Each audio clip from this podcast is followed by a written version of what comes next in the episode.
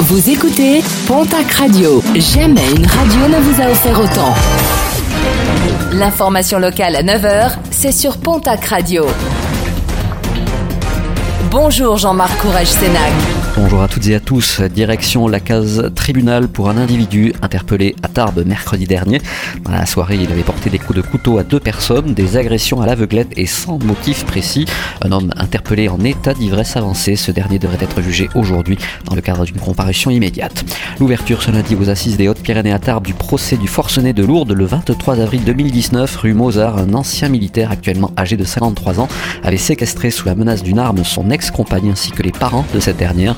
Un cauchemar qui aura duré quelques 6 heures. Le procès doit durer 4 jours.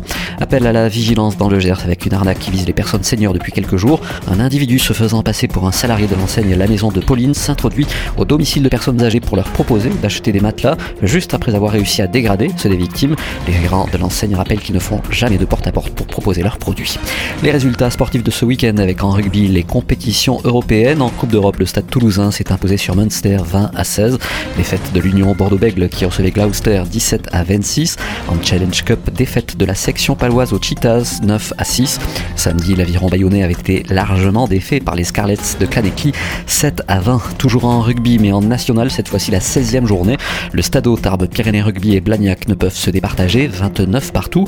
Dax confirme sa place de leader en s'imposant à Chambéry 11 à 16 en National 2.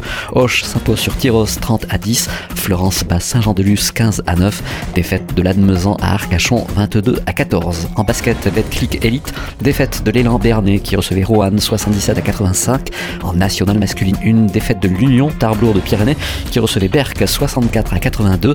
En ligue féminine, défaite du TGB à Roche-Vendée 91 à 70 et de Basketland qui recevait Lyon Asvel 58 à 76. Et puis en football, les 16e de finale de la Coupe de France, qualification pour les 8e du TFC qui s'impose sur Ajaccio 2 à 0.